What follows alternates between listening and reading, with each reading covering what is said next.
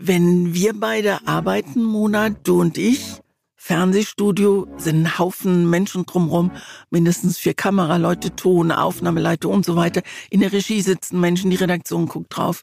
Wir sind nie allein. Wir wären nicht allein, wenn wir über das Thema Einsamkeit reden würden, so wie wir das heute machen. Und jetzt, wir beide hier, da ist es ganz anders und das finde ich sehr angenehm. Findest du, ein Podcast aufnehmen ist im Vergleich zu einer Moderation im Fernsehen eine einsame Angelegenheit? Es ist zweisam und ich würde nie allein einen Podcast machen wollen. Das geht nur mit jemandem zusammen. Es geht nur mit mir, Christine sagst. Es geht selbstverständlich nur mit dir, Mona. Zwei Seiten. Der Podcast über Bücher mit Christine Westermann und Mona Amessian.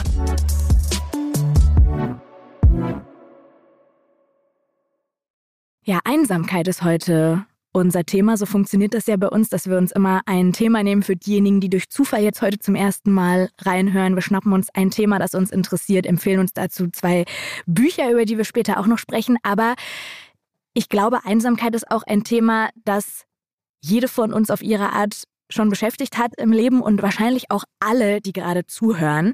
Und jeder definiert es ja wahrscheinlich auch ein bisschen anders. Also ich, ich weiß nicht, was, was bedeutet Einsamkeit für dich persönlich? Ich habe gemerkt beim Beschäftigen mit diesem Thema, dass ich eigentlich nicht zugeben möchte, dass ich einsam bin, weil man wie so ein Außenseiter dastehen könnte, weil man jemand ist, der vielleicht nicht geliebt wird, der, der sich Zuneigung erkämpfen muss oder dem sie auf jeden Fall nicht so zufliegt. Und ich habe mich versucht zu erinnern an Situationen in meinem Leben, in denen ich sehr einsam war. Und bevor ich das erzähle, wüsste ich gerne von dir, welche Situation dir in den Kopf kommt, ähm, bei der du dich sehr einsam gefühlt hast. Also ich bin ein bisschen anders reingegangen. Ich habe erst mir überlegt, was Einsamkeit überhaupt ist, weil ich finde, es gibt schon einen Unterschied zwischen Alleinsein und Einsamsein. Und trotzdem würde ich sagen, gibt es auch nochmal Unterschiede beim Alleinsein. Also Einsamkeit ist für mich etwas, das so richtig tief eingesickert ist ins Leben. Es gibt eine ganz tolle Definition von Anthony Kiedis, dem Sänger der Red Hot Chili Peppers. Kennst du die Red Hot Chili ja, Peppers? Klar. Ja, genau. Und die haben einen Song, der heißt Under the Bridge. Und da ist, sind die ersten Zeilen, Sometimes I feel like I don't have a partner. Sometimes I feel like my only friend is the city I live in, the city of angels, lonely as I am, together we cry. Und zu diesem Song hat Anthony Kiedis mal gesagt, im Kern geht es um diese tiefe Einsamkeit und innere Leere, die man versucht mit allem zu füllen, was einem in die Hände fällt. In meinem Fall waren es Drogen. Damals hatte ich das Gefühl, dass es im gesamten Universum keine einzige Seele gibt, die mich versteht. Ich habe mich einfach vollkommen alleingelassen gefühlt. Und das ist für mich die perfekte Definition von Einsamkeit. Das ist sowas Allumfängliches. Und dann gibt es noch Alleinsein, das sich mal gut anfühlt. Zum Beispiel, wenn ich alleine joggen gehe oder ich war jetzt am Wochenende allein im Kino. Das war voll schön.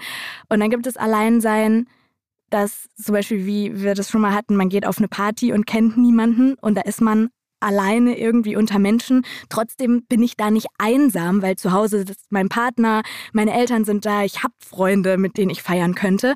Und deswegen ist es total schwer, weil ich glaube, diese ganz tiefe, allumfängliche Einsamkeit, kein Mensch im Universum versteht mich, das hatte ich, und ich bin mega froh, das sagen zu können, noch nie.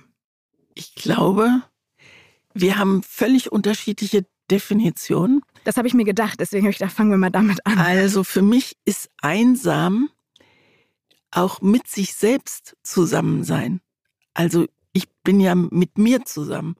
Und da ich mit mir ganz gut klarkomme bei all den Selbstzweifeln, die ich habe und bei all dem, boah, nicht gut genug und was so alles dazugehört, komme ich mit mir allein gut klar. Ich kann sehr gut allein sein, ohne mich einsam zu fühlen.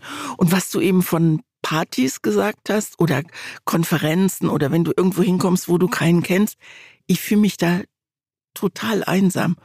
Und ich komme da auch mit mir nicht so richtig klar, weil ich mich von außen beobachte und denke, Westermann, was machst du da gerade? Welche Übersprungshandlungen laufen denn da? Das ist so ein was, wo ich mich einsam fühle, wo ich Ich bin auch kein Smalltalker. Darüber haben wir auch schon mal geredet. Ich habe da große Schwierigkeiten. Und wenn ich an Situationen in meinem Leben, denke mir, ist spontane Situation eingefallen, als ich in Amerika gelebt habe und ich eine ähm, ganz schöne Affäre hatte und derjenige mit mir Schluss gemacht hat. Und zwar als Schluss gemacht, das hört sich so teenie-mäßig an. Also einfach nicht mehr angerufen hat und dieses, dieses ganze blöde Programm. Und da habe ich mich total allein gefühlt, aber ich habe mich nicht einsam gefühlt. Ich finde Alleinsein eigentlich schlimmer als einsam sein. Ah, echt?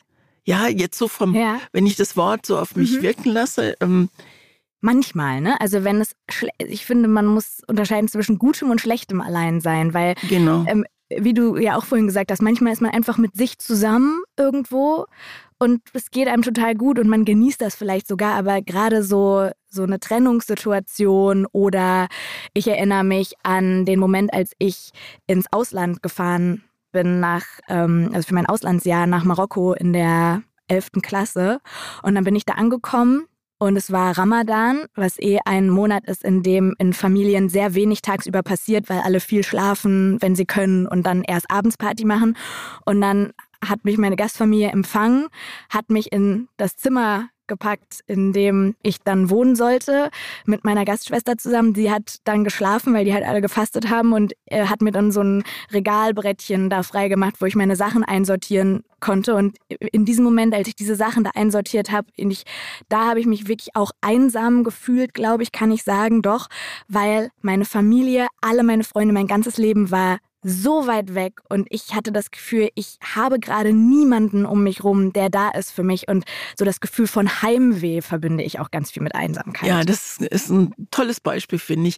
Niemand gehört, also zur Einsamkeit gehört niemand dazu. Das ist, finde ich, ja. ganz wichtig. Ich habe mich erinnert, als ich über Einsamkeit nachgedacht habe, an ähm, ein Buch, das ich geschrieben habe und ich habe das irgendwo am Meer geschrieben. Wir hatten ein kleines Häuschen gemietet. Ich war alleine und ich habe tagelang mit niemandem gesprochen. Und ich habe gewusst, ich könnte es ändern.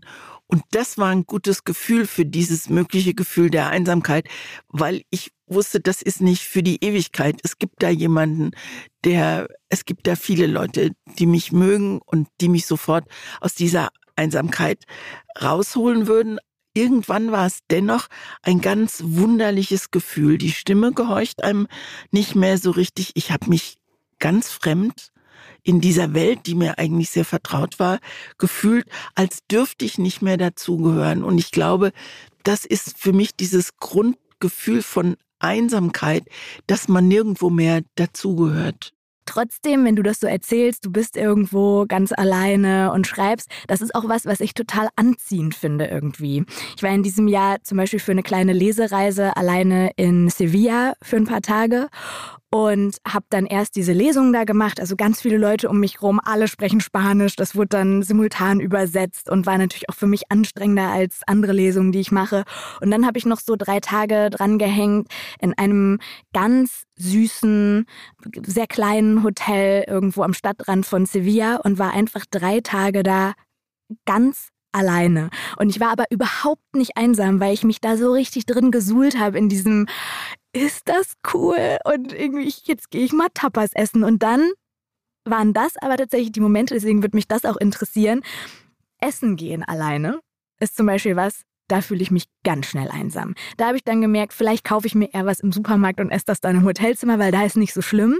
Aber dann so lauter Leute um mich rum, die irgendwie mit Freundesgruppen da essen, Paare, die Händchen halten, obwohl ich weiß, ich habe das alles in Deutschland und ich bin hier einfach nur drei Tage, ist Essen gehen, pff, da gucke ich halt viel aufs Handy dann und so. Das geht mir genauso. Ich würde das auch, also ich war ja lange in Amerika und da habe ich das oft gemacht. Frühstück ist okay, finde ich, weil Frühstück sind viele allein.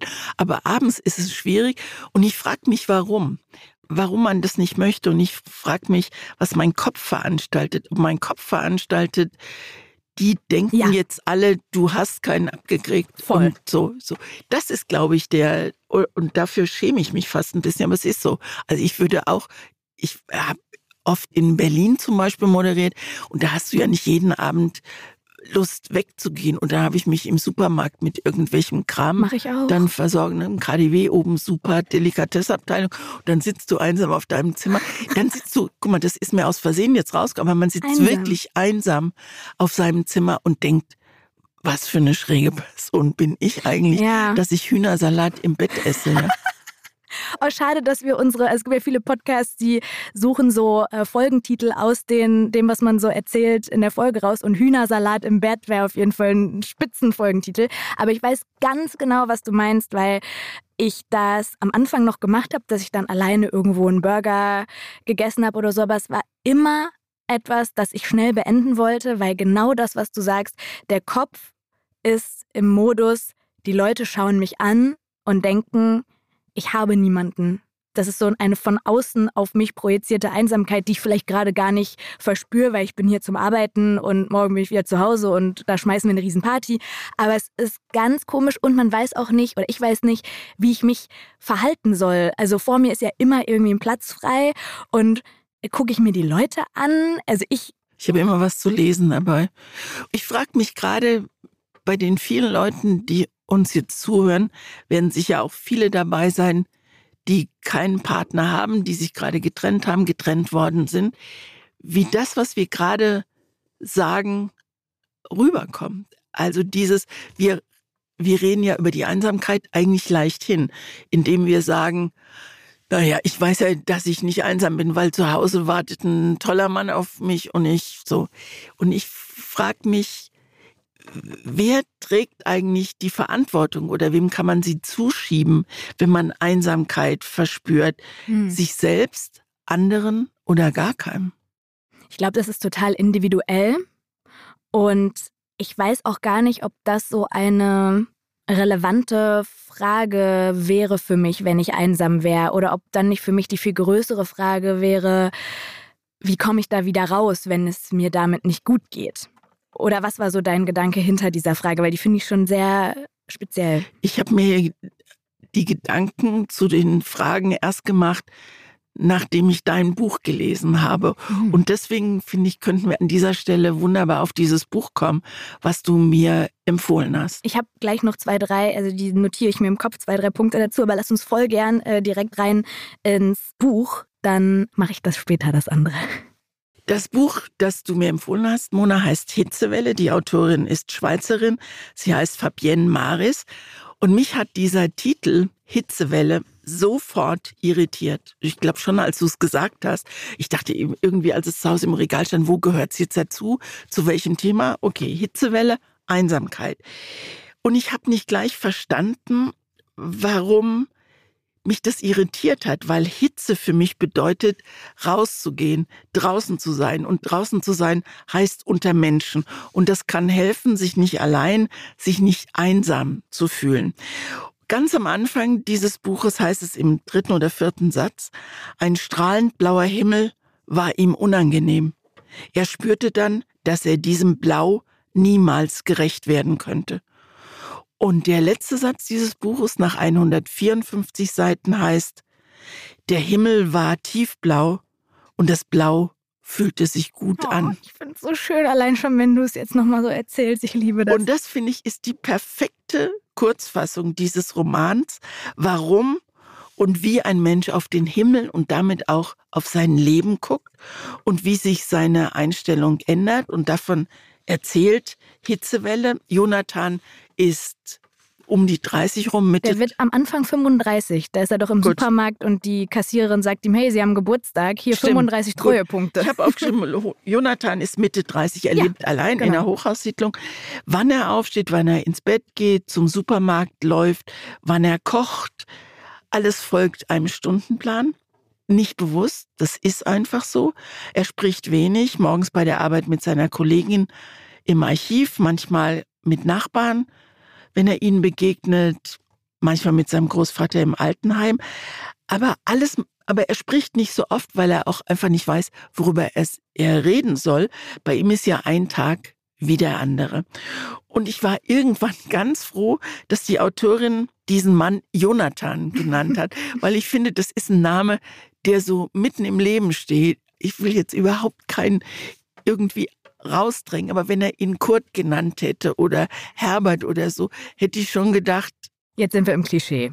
Genau, und deswegen sage ich es auch nicht. Aber dieser Name gab mir irgendwann große Zuversicht, dass er nicht komplett ein Einzelgänger sein wird. Und er wird es auch nicht.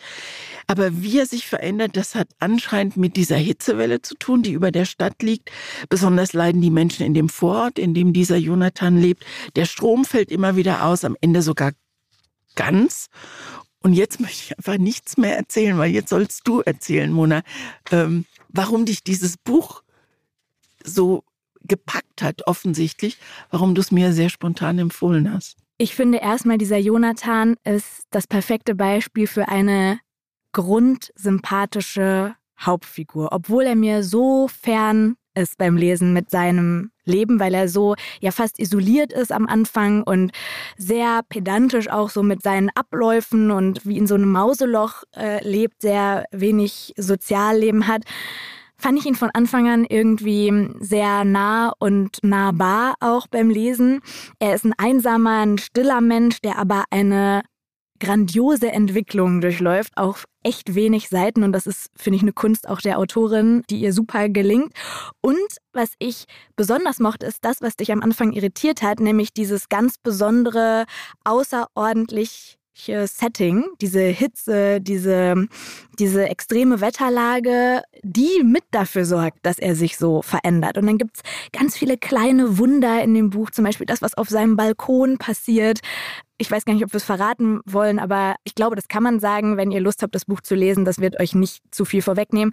Während alles in der Welt, in der Stadt verdörrt und austrocknet, tropft auf seinem Balkon oben aus einer Rinne Wasser, wo auch immer her, äh, in einen Topf und es entsteht wie so ein kleines Biotop, in dem es kreucht und fleucht und grün ist, wie so ein kleines Wunder der Entwicklung, was er auch ist. Also ich habe das eher als Metapher so gesehen für sein Leben, diesen das ist eine Balkon. schöne Symbolik, das, das fand ich auch. Ich wüsste zu gern, äh, was der Impuls für die Autorin war, diese Geschichte so zu schreiben, wie sie sie geschrieben hat. Und sie bedankt sich hinten bei dem Atlantik Verlag, da ist es erschienen, dieses Buch. Und sie bedankt sich dafür, dass sie ihr Manuskript aus Tausenden von anderen herausgefischt haben und für gut befunden haben. Und ich wüsste gerne, was der Impuls war, diese, diese Geschichte zu schreiben.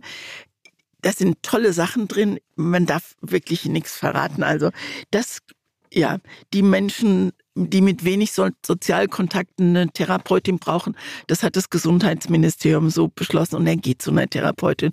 Und wer selbst schon mal wie ich bei bei einer Therapeutin war, ist es, ist es einfach toll zu, zu sehen, wie er sie beschreibt, wie er mit einem guten Abstand sie beschreiben kann. Es gibt diese Kuschelfrau, bei der eine Stunde Buch. Das fand ich auch so cool. Dann gibt es die Bären, bei denen Halluzinationen ausgelöst werden. Wir sagen natürlich nicht was. Ich habe das Buch sehr, sehr gern gelesen. Nur im letzten Drittel. Habe ich mir gedacht. War, oh, ey, wirklich? ich, ich, habe, ich habe mir gedacht, ich empfehle Christine dieses Buch und heute, als ich hergefahren bin, habe ich gedacht, ich glaube, sie wird mir sagen, sie hat es geliebt bis auf das Ende. Schade, dass ich es nicht vorher gesagt ja. habe. Jetzt glaubst du es mir nicht, aber ich habe Doch, es genau so gedacht. Aber erzähl ruhig. Ja, ich denke, am Ende, das letzte Drittel ist für mich literarisches Steilwandfahren. Bevor er ins Leben wieder reinrutscht, ist die Sprache fast lapidar, sie ist schnörkellos, lakonisch.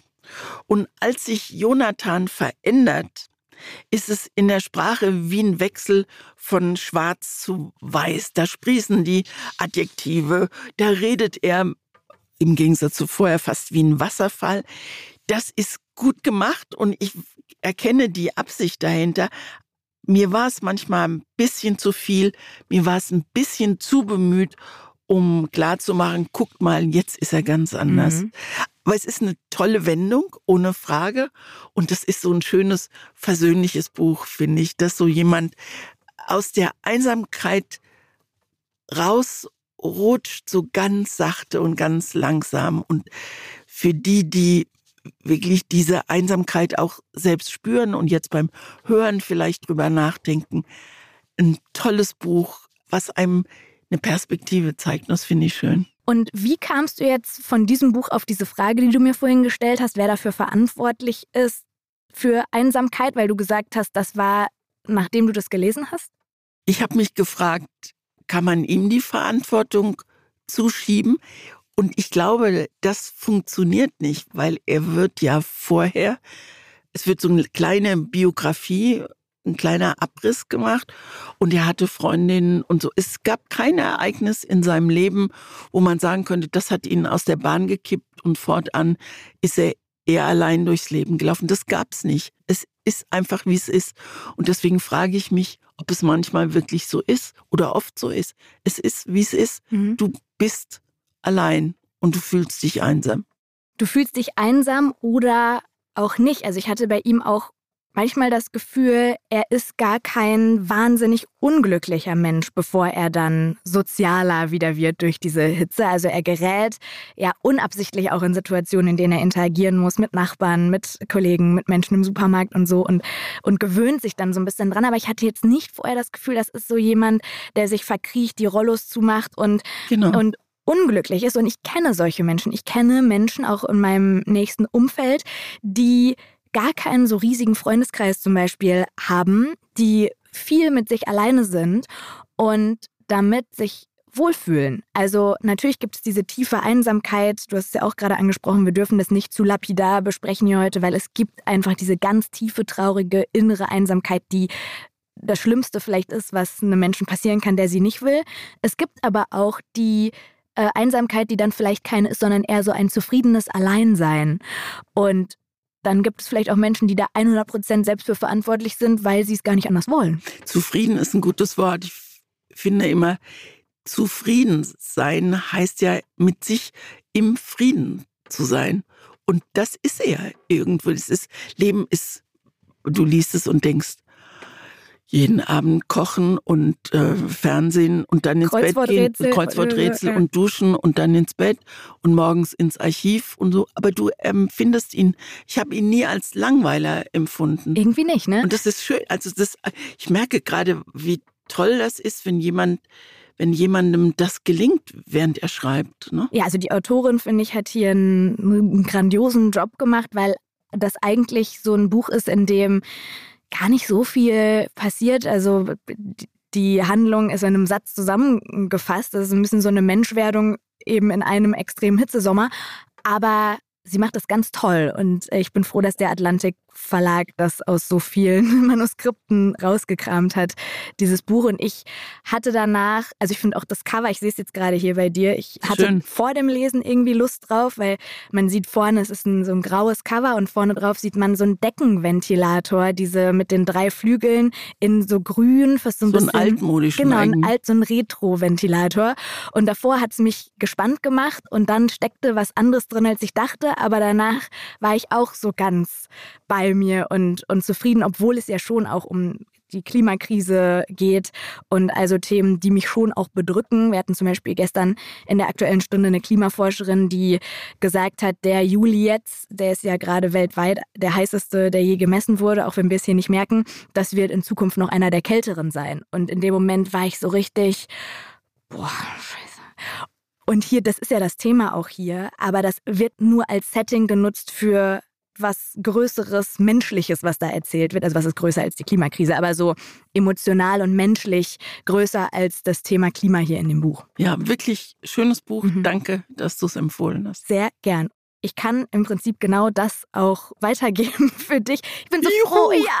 Ich bin so froh, dass wir mal wieder so eine Folge haben, in der wir beide Bücher toll finden, weil wir jetzt zwei Folgen mit Körper und Mütter hatten, wo wir so ein bisschen uns hier rumge nicht stritten ich hab haben. Ich habe Reaktionen gehört von Menschen, die es gehört haben, die gesagt haben, aber es tut der Folge gut, dass ihr euch auch mal, dass ihr nicht so harmonisch miteinander Ja, dann rumeiert. sorry, heute wird das harmonisch hier, aber da habe ich auch mal wieder richtig Lust drauf. Und ich kann dir einfach nur sagen, dieses Buch, was du mir empfohlen hast, Die Einsamkeit der Primzahlen von Paolo Giordano, ist wirklich nach richtig langer Zeit mal wieder ein Buch, bei dem ich am Ende dachte, danke, dass ich das in meinem Leben nicht verpasst habe. Ich finde das sehr, sehr stark.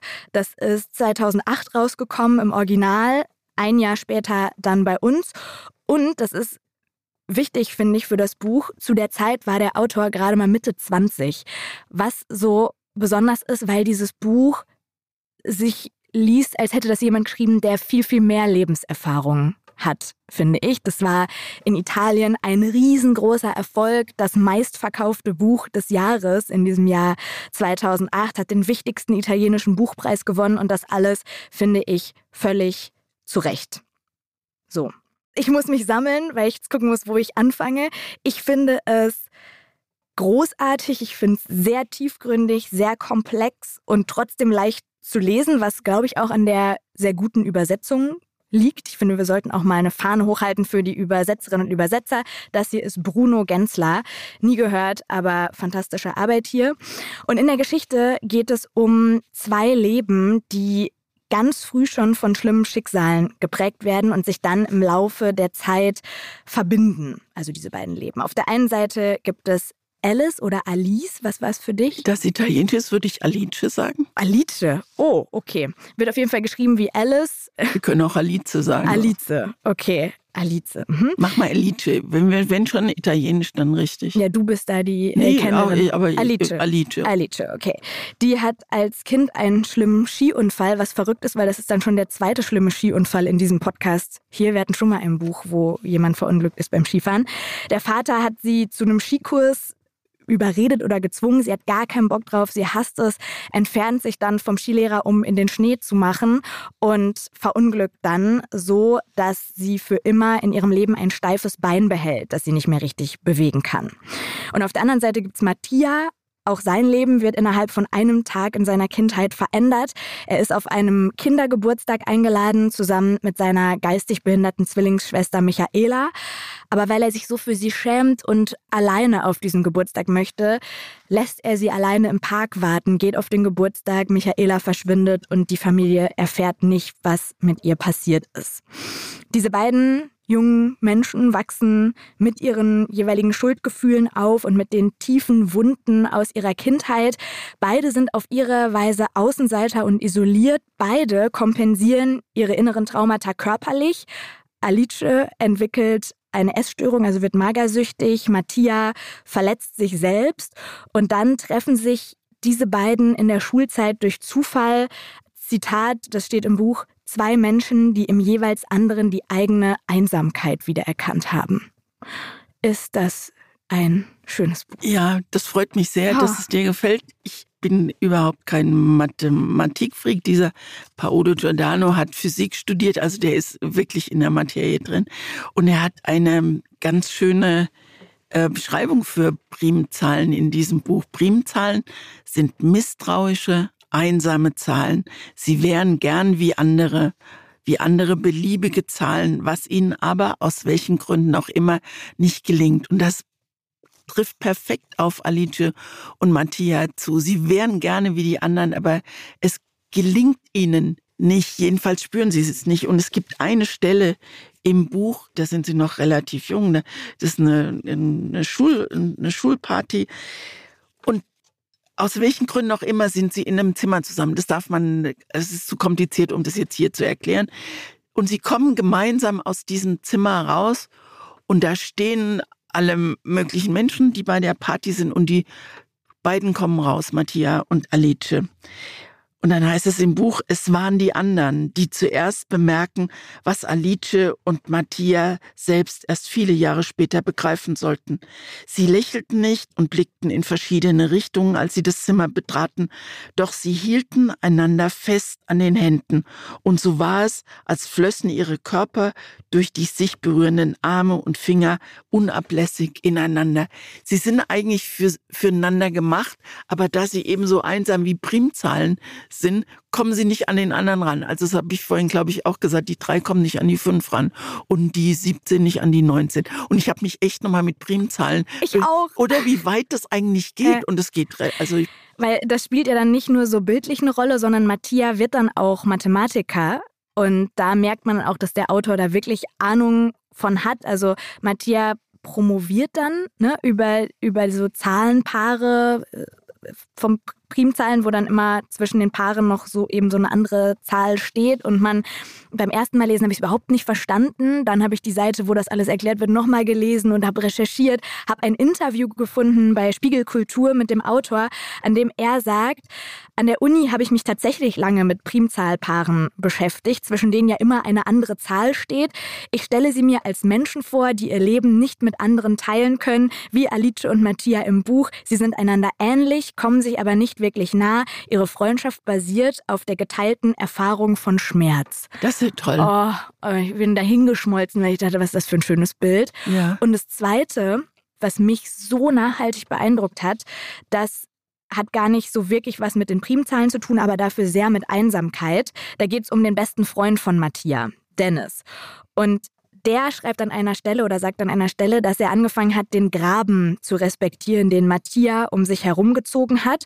Und dann heißt es weiter, Jahre zuvor hatte er, also Dennis, diesen Graben überspringen wollen und war hineingestürzt. Nun gab er sich damit zufrieden, am Rand zu sitzen und die Beine baumeln zu lassen.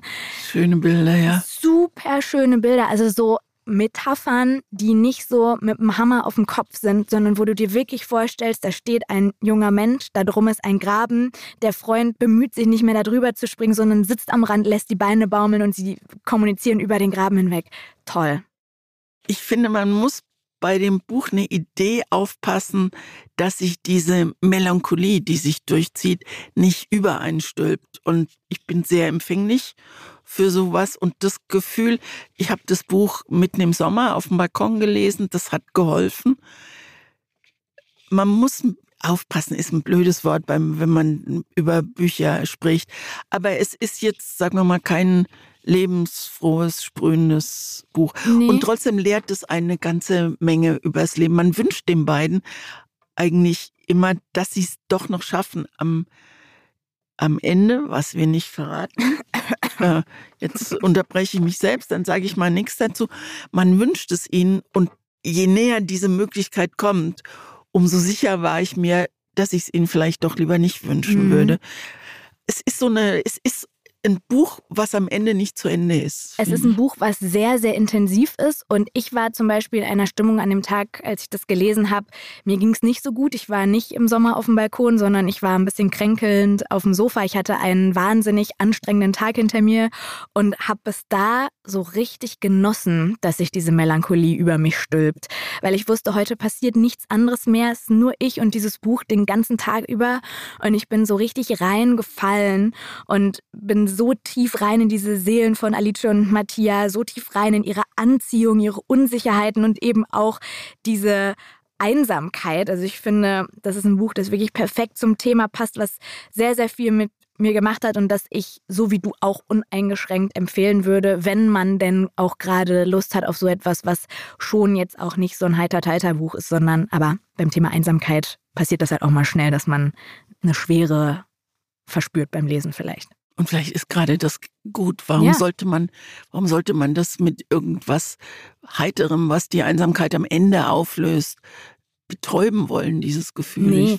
Ich Und ich finde schon, dass das Buch auch ein, eine schöne Liebesgeschichte hat. Also es hat schon auch was, was Versöhnliches, weil mir hat das einfach nochmal gezeigt, dass Liebe und Intimität gar nicht immer wildes Rumgeknutsche und irgendwie Sex oder so ist. Oder so das, was man gemeinhin so mit Romantik verbindet, sondern manchmal ist es auch einfach extrem intim, einander die eigenen Narben zu zeigen. Und zwar nicht nur, also sowohl die, die man wirklich am Körper hat, also Alice hat eine große Narbe, und auch Matthias hat durch seine Selbstverletzung Narben, aber auch die inneren, ne? wie, wie, wie viel Verbindung das aufbauen kann, zwischen Menschen, wenn man sich da öffnet und die Primzahlen so ein bisschen näher aneinander rücken und die drei, die vier vielleicht fast so ein bisschen überspringt, aber dann doch nicht ganz. Und der sieben die Hand reicht. Und der sieben die Hand reicht. Boah, apropos schöne Metaphern, ey, jetzt reizen wir es aus hier. Ja, ich habe mich wirklich gefragt, wem man sich eigentlich anvertraut, wenn man einsam ist.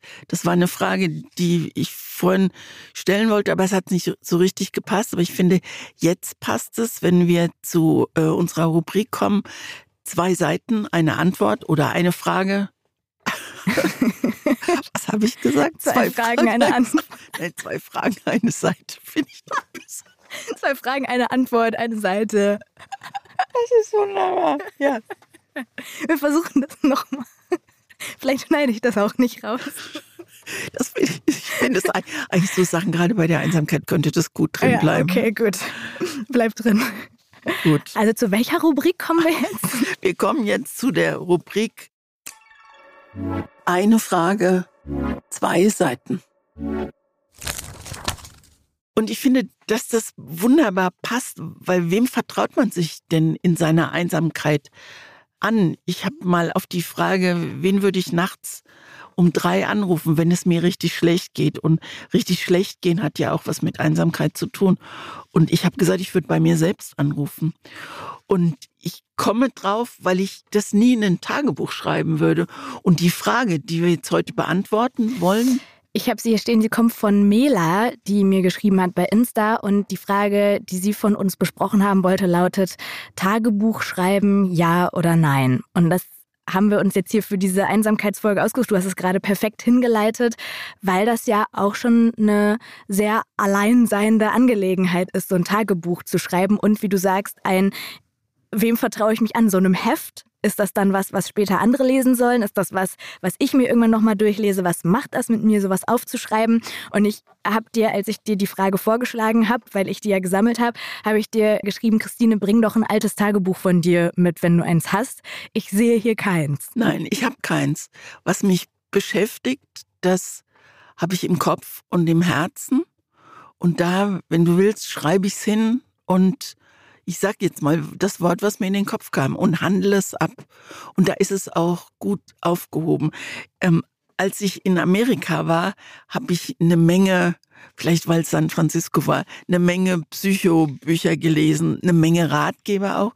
Und da war ein Buch Aber da. Ratgeber im, in, in welche Im- Richtung? Im, wie komme ich mit meiner Seele klar? Wie Ah, okay. heile ich eine verwundete Seele? Und da habe ich ein Buch gelesen. Ich habe noch versucht, jetzt den Titel rauszufinden, aber mir ist er nicht mehr eingefallen. Aber vielleicht, wenn es jemand hört, weiß er, welchen Titel ich meine und kann das, kann das vielleicht auch schreiben. Dann kann ich Sehr dieses gern. Buch nämlich nochmal lesen. Da gab es ein Buch und da hat die Autorin den Vorschlag gemacht, wenn man morgens aufwacht und der Tag noch vor einem liegt, einfach aufzuschreiben, was einem einfällt, worauf man sich freut, wovor man sich fürchtet. Und ich habe das eine ganz lange Zeit gemacht und es waren so amerikanische College-Hefte und da konnte man unglaublich viel reinschreiben und die lagen neben meinem Bett und ich habe das über Wochen oder über Monate gemacht und ich habe diese ganzen Aufzeichnungen mitgenommen auf, in diesen Container, der meine Sachen von Amerika nach Deutschland gebracht hat. Ich habe sie nie mehr gelesen, aber Hast allein du sie noch? ich habe sie noch. Sie sind unten im Keller Mhm. und da war es jetzt irgendwann mal richtig nass und eigentlich müssten wir den Keller mal ausräumen und alles rausschmeißen, was da drin ist. Aber es hat mir gut getan, dieses, diese Sachen aufzuschreiben. Aber das ist doch eigentlich ein Tagebuch, oder? Ja. Dann gewesen? Ich glaube schon und ich habe mir überlegt, wenn ich äh, die Mails, die ich an, an Freunde und an Familie schreibe und ich schreibe Mails wie Briefe. Also ich schreibe auch ja, nie ich mit- liebe deine ich schreibe Mails. nie mit MFG, ich schreibe immer mit freundlichen Grüßen oder freundliche Grüße oder irgend Nee, sowas. du ne? schreibst noch viel süßere Sachen. Du schreibst sowas wie ich umarme dich vom Meer aus oder so, wenn du dann im Urlaub bist Ja. oder so. Also wo ich und auch wenn ich dir Mails zurückschreibe, dann weiß ich jetzt kann ich mir so richtig schön Mühe geben bei der schön. Mail. Also so, es ist wirklich wie digital Briefe schreiben mit dir. Und es ist wie ein Tagebuch. Wenn man meine Mails mal zusammenhängend 365 Tage lesen würde, wäre das schon auch, wäre es ein Einblick in mein Leben, glaube ich. Ich weiß, wer, wenn diese Folge rauskommt, bei dir anruft, nämlich der Kiwi Verlag und der wird sagen, hallo Christine, wie wär's mit einem E-Mail-Buch von dir? Liebe Grüße. Ja, aber das ist witzig, eigentlich schade, weil diese Rubrik heißt ja eine Frage, zwei Seiten. Hier haben wir tatsächlich eine Seite, weil ich auch nie Tagebuch geschrieben habe, beziehungsweise habe ich es 300 Mal versucht in meinem Leben. Ich Warum wolltest du es? Ich wollte immer eine Person sein, die Tagebuch schreibt, früher, weil ich einfach Schreiben generell mochte und nicht wusste, wie man es sonst ausleben kann. Dann habe ich irgendwann angefangen für die Zeitung zu schreiben und das war auch fast so ein bisschen Tagebuch ähnlich, weil ich einfach über alles geschrieben habe, was mich in meinem Leben so interessiert. Aber mh, ich war irgendwann dann auch tiefer überzeugt von Tagebüchern, weil ich Menschen kennengelernt habe, auch in meinem engsten Umfeld, die das machen und da da ganz viel kanalisieren aus ihrem Leben. Ganz viele Gedanken, die sie haben, Erlebnisse, die sie hatten, aufschreiben und dann für sich so festhalten und ihnen dann, so wie wenn wir jetzt drüber reden, ihnen bestimmte Sachverhalte und so nochmal klarer werden. Das, und ich glaube, ganz ja? kurz dazwischen, ich glaube, dieses Amerika-Tagebuch, wenn du so willst, das ist auch, man hat es aufgeschrieben und es ist weg. Also mhm. es ist aus ja, genau. dem, es ist, lastet nicht mehr auf der Seele. Es ist weg und gleichzeitig ist es aber auch für immer da. Genau. Ne, so. Und das wollte ich unbedingt. Mein Problem beim Tagebuch schreiben, und das ist wirklich, ich, mich würde so interessieren, ob es Menschen auch so fühlen, die ähm, zuhören. Ich konnte nicht das da reinschmieren.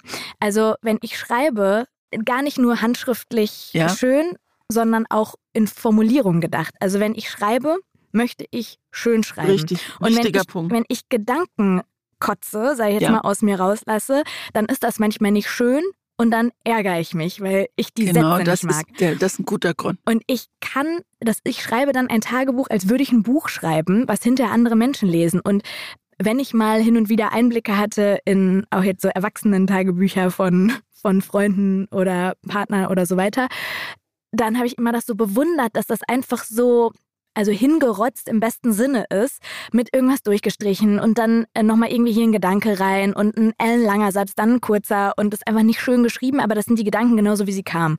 Und ich kann mich nicht davon freimachen, dass ich denke, vielleicht liest das mal jemand und belächelt mich, weil das aber keine schönen Sätze sind. Das ist ein super Punkt. Ich glaube, das ist bei mir auch ganz wichtig. Und deswegen Ansonsten tolle Erinnerungen für später, toller Kanal, um gedankenlos ja. zu werden, aber einfach nicht mein Medium irgendwie. Meins leider auch nicht. Schade. Ja. Aber vielleicht ist auch ein Podcast ja ein bisschen ein Tagebuch. Also hier halten wir auch total viel fest und dann können wir. Also wenn ich mir das in 20 Jahren mal anhöre, was ich über Mütter gesagt habe. Vielleicht will das oder, ja mal jemand verschriftlichen. Oder über Einsamkeit. genau. Was ich vorhin noch als Gedanken hatte, irgendwo ist er aufgeploppt und dann wieder verschwunden, würde mich mal deine Meinung zu interessieren. Ich spiele gerade immer mal wieder mit dem Gedanken, in ein Schweigeretreat zu gehen. Also irgendwie reizt es mich und, und erschreckt mich gleichzeitig oder macht mir Angst, mir vorzustellen, ich wäre drei Tage wirklich in so einem, nicht Schweigekloster, aber es gibt ja so. Ich habe das gemacht. Echt? Ich habe oh, das gemacht. Erzähl. Und? Ähm, leicht eingeschränkt mit, einer, mit einem Fernsehteam, weil die das machen wollten. Oh, ja, das, das schmälert jetzt schon wieder. Ja, total. Wenn ich daran denke, sind mir zwei Situationen, ich, ich mache es kurz, im Gedächtnis. Ich hatte noch nie in meinem Leben äh, Meditation gemacht und ich saß da mit 30 Menschen, die saßen alle im Schneidersitz, das habe ich nicht hingekriegt. Ich war die Einzige, die einen Stuhl hatte. Und dann habe ich das super hingekriegt, obwohl ich totaler Anfänger war. Ich habe auf das Linoleum geguckt und das waren so, ich weiß nicht, wie das heißt, aber ich habe auf einmal da hingeguckt und habe da Tannenbäume gesehen und ich habe, also es hat wunderbar geklappt mit der, mit der Meditation und dem Nichtsagen. Eine ganze Stunde ist ordentlich, wenn du da sitzt. Und das Zweite, was überhaupt nicht funktioniert hat, du darfst auch beim Essen nichts sagen. Nee, gar nicht. Nichts. Und wie lange dann, war das? Wie viele Tage? Ähm, drei oder vier. Ja. Mhm. Und dann saßen sechs Leute immer am Tisch und haben sich die Schüsseln rumgereicht und haben dann drauf gezeigt, was ich finde es auch albern, dass das man nicht sagen kann. Affig, ja, ja. ja so. Und dann war so einer, der wahrscheinlich zu Hause gelernt hat, ich nehme mir beim ersten Mal gleich richtig und egal was für die anderen übrig geblieben ist. Und ich konnte meine Wut auf diesen Typen überhaupt nicht kanalisieren. Ich musste es aber. Und das fand ich, das fand ich äh, fast eine körperliche Qual, da nicht reden zu können. Ich bin ja jetzt kein großer Redner aus freien Stücken, aber wenn mich jemand anschließt, mache ich das schon. Aber da beim Frühstück oder so zu sitzen und da beim Frühstück ist ja auch so viel Kram, da ist Käse und Marmelade und da steht die Butter ganz hin und dann musst du immer dahin zeigen. Mhm. Aber ich stelle es mir auch anders vor. Also ich glaube, es gibt so, solche Programme, aber mir hat letztens eine äh, Maskenbildnerin beim WDR, wenn man dann da vor der Sendung sitzt, dann quatscht man ja irgendwie auch immer so die Dreiviertelstunde oder so, die das dauert. Und die kam gerade äh, aus der Eifel, da gibt es das wo, ich habe leider den Namen vergessen. Ähm, und da wohnst du in so einer kleinen Hütte und kannst dir dann das Essen immer aussuchen aus so Menüs und das kommt dann zu dir in die Hütte. Das heißt, du isst alleine in der Hütte und bist dann drei Tage einfach in dieser Hütte, kannst komplett da durch die Gegend wandern, darfst, also du darfst mitnehmen, was du willst, du bezahlst es ja, aber du sollst im besten Fall nur Bücher mitnehmen oder Zeitungen oder so, nichts Digitales und es gibt zwischendurch dann Meditation. So, und das ist alles, was passiert an diesen drei Tagen. Und einerseits reizt es mich total zu gucken, was dann passiert mit dem Kopf, worüber man sich dann irgendwann anfängt, Gedanken zu machen. Andererseits macht es mir total Angst, weil ich so denke, was passiert, wenn ich nach einem halben Tag quasi verrückt werde. Das ist auch nicht billig tatsächlich. Ähm, also es kostet schon ordentlich was. Das Essen soll super gut sein, aber das sind ja dann die einzigen festen Highlights am Tag sozusagen. Ich würde es auf keinen Fall machen wenn ich das höre, weil ich glaube, was wir beide haben, wofür ich jetzt, wenn ich dir zuhöre, unglaublich dankbar bin, dass wir allein sind, wenn wir Bücher lesen, mhm. dass wir das Bücherlesen für uns wie eine Meditation ist. So manchmal kommst du kommst du ja aus Büchern raus und hängst diesem diesem Thema oder dieser Geschichte noch ewig und ja, drei Tage bei, bei der Einsamkeit. Der, der, Primzahlen war das bei mir so. Dann ja. hängt man dem noch nach und das ist eine, das ist eine auf eine gute Art selbstreinigende Meditation, finde ich. Total recht. Weil du über die Leben anderer Menschen nachdenkst. Und bei was ich das auch noch ganz doll habe, ist beim Schwimmen. Ich merke immer in Lebensphasen, in denen große Entscheidungen anstehen oder große jobliche Veränderungen im Raum stehen, zum Beispiel, fange ich an, wieder mehr schwimmen zu gehen. Und beim Schwimmen habe ich so einen, einen komischen Fokus auf etwas total Stupides, nämlich, also ich schwimme Kraul, immer, also einfach immer die gleiche Bewegung zu machen, eine halbe oder dreiviertel Stunde lang da durchs Wasser zu flügen. Jetzt habe ich so eine Sportuhr, die zählt auch noch die Bahn. Früher habe ich dann immer eins, eins, eins, eins, zwei, zwei, zwei, zwei. Die Bahn gezählt, muss ich auch nicht mehr machen. Und da fließen meine Gedanken und das ist ein, ein super Beispiel für mich für eine eine tolle Einsamkeit oder ein tolles Alleinsein, wenn man sowas findet. Aber mich würde es nochmal reizen, das so zum Äußersten zu bringen. Aber wenn du jetzt auch sagst, du würdest es niemals machen. Ich würde, ah. ich würde mich lieber ans Meer setzen. Das funktioniert bei mir. Ich kann am Meer sitzen und den Wolken beim Vorbeiziehen zugucken und total wegtreten. Also dieses Geräusch der, der ankommenden und wegrollenden Wellen und diese, diese Weite zu sehen, diese Weite im Blick zu haben und damit auch äh, weitet sich das Herz und lässt ganz viel und der Kopf mhm. und lässt ganz viel zu Plus und ganz viel Minus und das finde ich schön. Das ist ja eigentlich Meditation. Das Problem ist, ich werde im Alltag voll schnell abgelenkt. Da piept einmal das Handy und dann bin ich weg mit den Gedanken. Aber ich lasse das nochmal ein bisschen einsickern in meinen Kopf, diese Idee. Und, und dann wenn du es gemacht hast, dann machen wir daraus ein Thema. Ich weiß noch nicht, wie wir es nennen wollen. Schweigen. Oder Stille. Schweigen ist überhaupt ein tolles Thema. Nächste Woche machen wir äh, nicht das Thema Stille, sondern wir sprechen über was richtig Schönes, finde ich. Nämlich. Das Thema ist Zuhause. Ja. Und es war deine Idee und ich war total überrascht, als du es vorgeschlagen hast und dachte so im ersten Moment, Zuhause? Ja, zu Hause ist zu Hause. Und je mehr ich drüber nachgedacht habe, desto toller finde ich es. Wirklich. Hattest du direkt ein Buch ja. im Kopf? Okay, welches? Ich hatte sofort das dritte Licht von Claire Keegan im Kopf, sofort.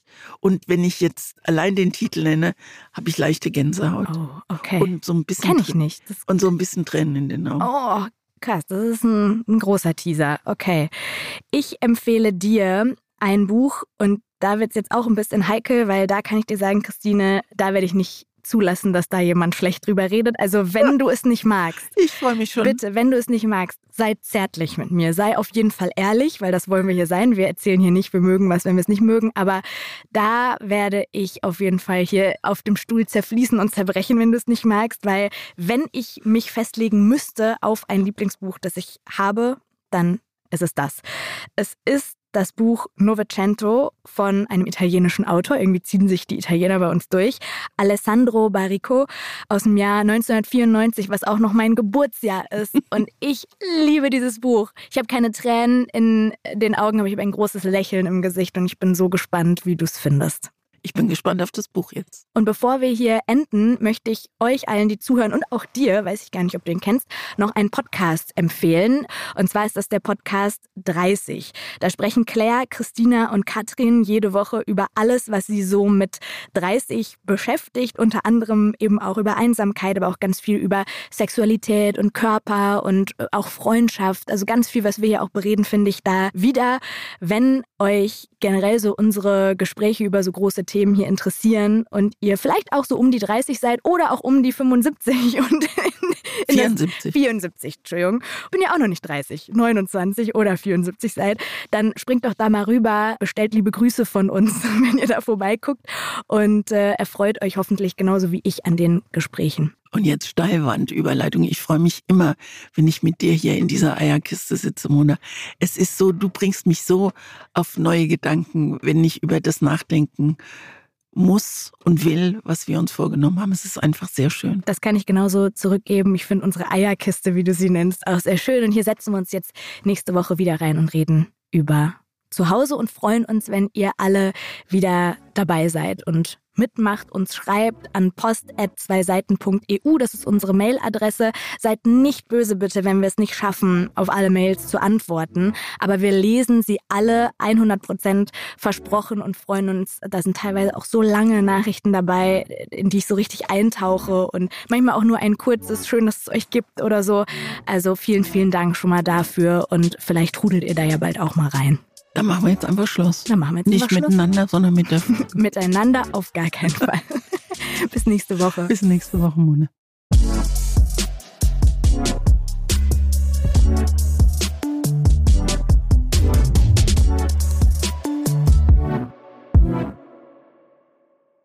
Dieser Podcast wird produziert von Podstars bei OMR.